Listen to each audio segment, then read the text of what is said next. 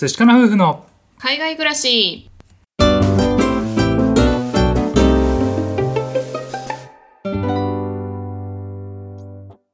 こんにちは。寿司かな夫婦のカンナです。あつしです。このチャンネルでは私たち夫婦のこと海外生活のことについて2人で配信しています。はいいつも聞いてくださってありがとうございます。ありがとうございます。はい、えー、皆さんお久しぶりでございます。お久しぶりです。お元気でしたでしょうか？はい。私たちは先週先先週くらいかな、うん。でちょっとあの配信をストップしてしまってたんですけれども、うん。ちょっとね理由があってストップしてました。ね今日はそのお話をねしてみたいなと思います。はい。今日はタイトルがですねコロナに感染しましたということで お話をしていきたいと思います。はいはいまあ笑って話す内容かどうかちょっとあれなんですけれども、うん。もうようやく落ち着いてきたので、まあ、配信をねまたスタートしていきたいなというふうに思います。はい。じゃあまあ誰がねかかったかっていうことなんですけれども。はい、まあ、もしかしたら声でわかるかもしれないんですが私がねコロナに感染してしまいました。うん。はい。まあ、同じ家に住んでる淳はありがたいことにね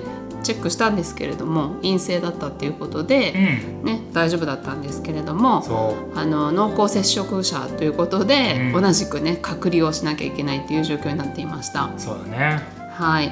で私なんですけれどももう結構オーストラリアですね今感染がすごく広がっていて、うん年末年始あたりからね本当に激増してて。うんもう何万人っていう単位でね毎日感染者数が発生しています。はいはい、でそれですごいねもう今か今かみたいな感じで気をつけてたんだよね。そうだねうん、やっぱり健康には注意していきたいと思ってたうし、ん。で妊婦であるので余計にねリスクが高まるしそう何かあっても薬も飲めないしね。そうと思ってたのでもうなるべくあの不必要な外出をしないで人混みも避けてうん。でうがい手洗いみたいなねあのケアもしてたしマスクもしてたんですけれども、うん。まあ、多分なんですが、まあ、ちょっと職場でもらっちゃったのかなっていう感じで、うん。うん、なんかね症状が出てしまいました。はい。はい、で最初に症状が出始めたのがですね多分1月10日あたりかなと思っていて、うん。その日はですね仕事に行って帰ってきてそれまで普通にご飯も食べて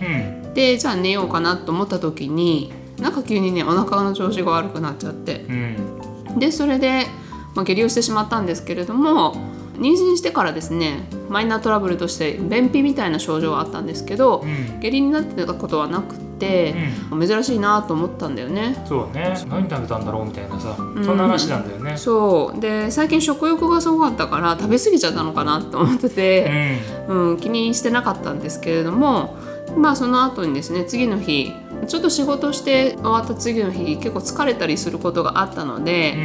ちょっとねその日は一日休んでてでまあそれも妊娠してきて体が変化してきて体重もかなり増えてきてるのでそのせいかなと思ってて普通に休んでたんだよね。そうだね。まあいつも通りの仕事の次の日の疲れっていうかさ、ううんん、そういう感じかなと俺もね思いながら見てたんだけれども、うん。ね実は違ったんだよね。多分ね。それが火曜日。で水曜日に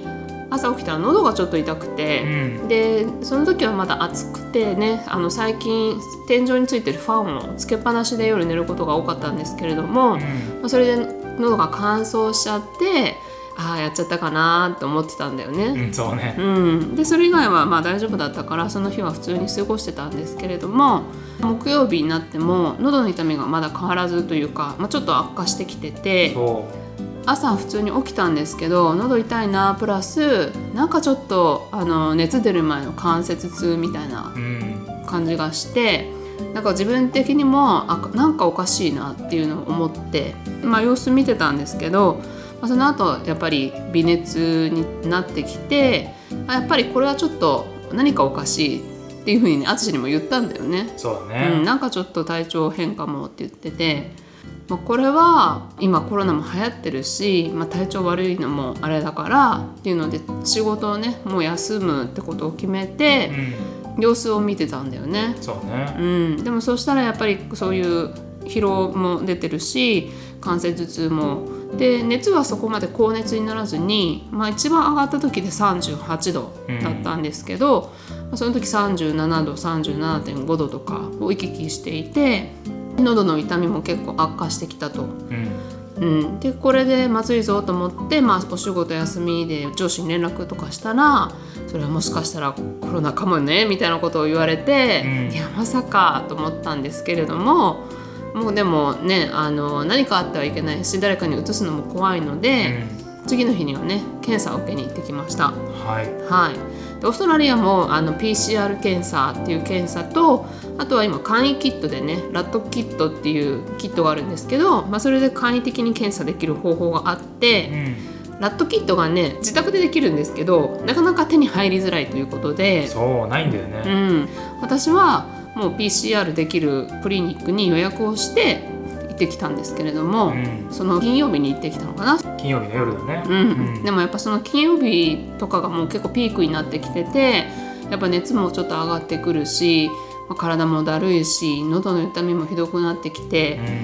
う、ん。でねなんかもう本当に最終的には喉の痛みが本当に辛くて声が出なくなっちゃったっていうのと鼻に行っちゃったので呼吸がしづらくなっちゃった。うん。鼻が詰まりと喉の痛みで呼吸がしづらくなって寝れなくなっちゃった。うん。うん、でその後にもうほんと痛すぎてなんか燃えるような焼けるような感じの痛みだったので唾を飲み込むのもちょっと苦しい状態。っていうのでまあ食べれてはいたんですけれども飲み食い食欲がちょっと減退したっていうのもあっうて、ん。うん結構金曜日その土曜日が一番ピークでね辛かったです。いやだから本当にさ声全然出ないからさうん、なんか言ってるんだろうけどうん。全然聞き取れなくてさ。私も発声はしようとしてたんだけどやっぱりもう本当に喉の痛みがひどくて、うん、でもう鼻にも来ちゃって鼻に水鼻詰まりみたいな症状も出てしまってで喉も痛いからもうその 声がね全く出なくなっちゃっうて、ん。うん、なのでラジオ収録もやっぱりちょっと控えてたというかもうできませんでした。そうだね、うん。もうさ鼻も詰まってるっていう話してるけどそもそもその前に妊婦でさお腹が大きくて、うん。ね寝る時とかもさちょっと苦しいっていう話をさ、うん。前からしてるにもかかわらず、うん。それにプラスでさそんな感じだからもうちょっと心配でさ俺の方もね、うんうん。うん。いやほんと辛そうだなと思いながら見てたね。そう、まあ、その時が一番やっぱピークで、まあ、声も出ない喉も本当に痛い熱もあってでもなんかコロナでできる方法としては、まあ、先生にも言われたんですけれどももう水分をたくさんとってくださいと。うん。で、えー、と妊婦が飲めるあの解熱剤の痛み止めみたいな薬を、まあ、服用した時はしてくださいと。うん。それはねオーストラリアパナドールっていうめちゃくちゃ有名な市販の薬があってそれはね妊婦でも大丈夫なのでそれを飲んだりとかうん。してでもうあとは普通に過ごすしかないっていうか、うん、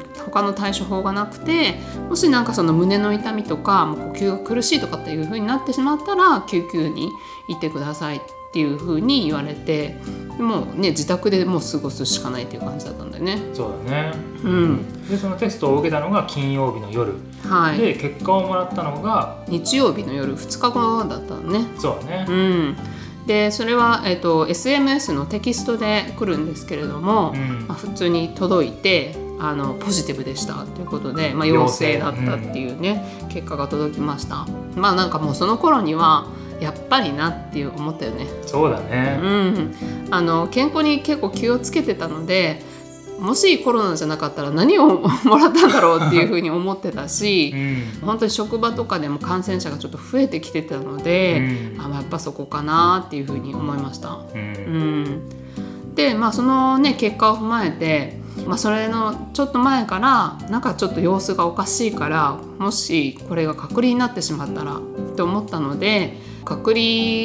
しても大丈夫なようにちょっといろいろね準備をしてたんだよね。そうだね。あのさっき売り切れでね手に入らないって言ったラットキットもですね、うん。まあ、あるつてからここに売ってるよっていうのを教えてもらって、うん。ね、なんとか1個手に入れることができて、うん。あとはねやっぱりこう長い時間こもれるうん。ように食材をね、わーっとまとめて買ってきて、うん。でじゃあ何かあっても大丈夫かなっていうのが日曜日。うん、でまさにねその日の夜にそういう連絡を受けて、そう。ね、ああマジかと思いながらね、うん。まあでも一応準備がね最低限できたからギリギリ良かったのかなとか言いながらね、うん。そこから隔離生活が始まったんだよね。そうだね。もう即隔離してくださいということでもちろん私はもう症状出てる頃からあの家にはこもってたんですけど、うん。結果が届いた瞬間から淳もねもう隔離を始めました。と幸いねあの仕事は自宅から働けるので、うん。ね、そういうところは良かったんですけれども、うん。まあ、エクササイズとかね結構したんですけどそういうのもできなくなったし、うん。何よりねあの愛犬のココがねお散歩に行けなくなってしまったので、うん。ね、あの本人もストレス溜まってんじゃないかなと思いながらね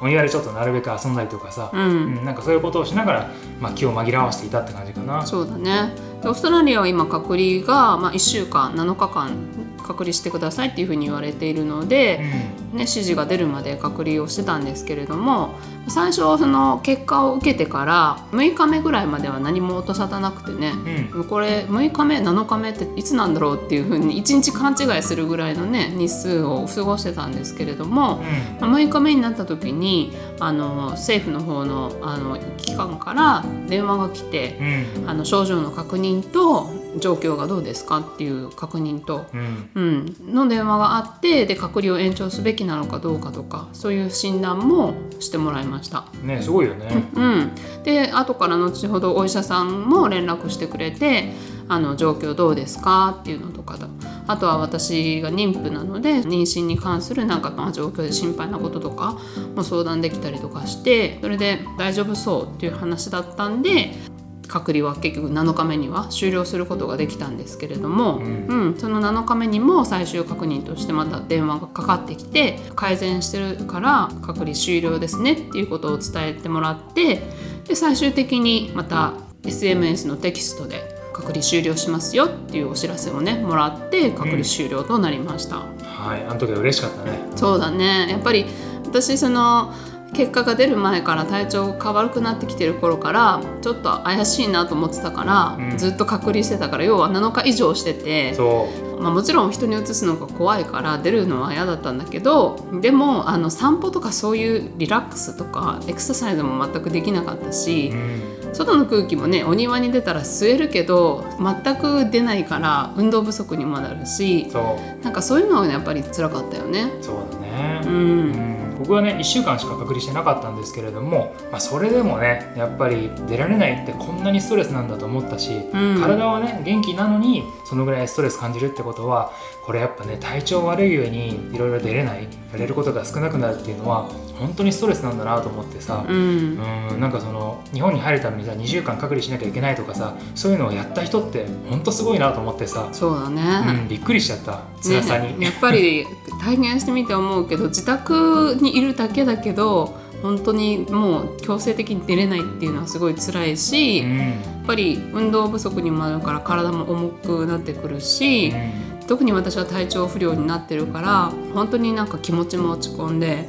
あ本当辛いなと思ってもう一日何もすることもできずもうそういう仕事もしなかったし作業も何もできなくて、うん、すごくマイナスな気持ちになっていました。そうだうね。んまあ、特に心配だったのがやっぱり妊娠してたので、うん胎児に影響がどのくらいいくのかっていうのもすごく心配でやっぱりちょっと調べたりとか、まあ、先生に話す機会があった時に話をして聞いてもらったりとかうん。そういうことができたので本当に良かったよね。そうだね、うん。一回あの帯同がさちょっと弱いんじゃないかって言って心配して、ね連絡をした時があったんですけれども、うん。まあね、幸いナースの人にねつながって、うん。それでね適切なアドバイスをもらえてそれで安心できたけど、うん。もしそういうのがさあの連絡ができなかったらと思うとなんかあの不安ってどんどん膨らんでっちゃうし、ん。ね、あのすごく怖かったなともよね。そうだねなんかその時に言われたのはもし全く態度を感じないとかあと出血してるとか、まあ、痛みがあるとかそういう時はもう本当にあのコロナの陽性になってても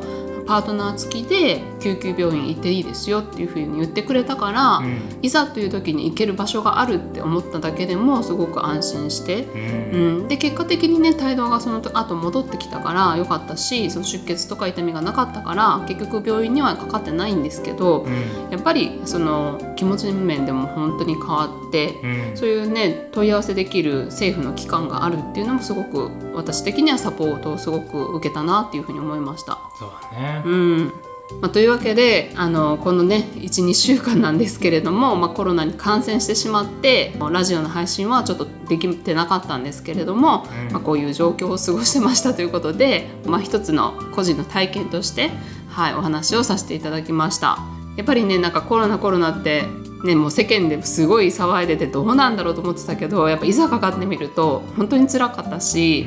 うん、もうかかりたくないと思うし舐めちゃいけなかったんだなって思ってます。そうだね、うん、うん、特にさあの妊婦さんなのでね薬も飲めないしいつもよりも免疫力も下がってるからさ余計感染しやすいってもあるしさ、うん、ね、なんかそういう中でやっぱりこういう体調がさ崩れるっていうのは本当に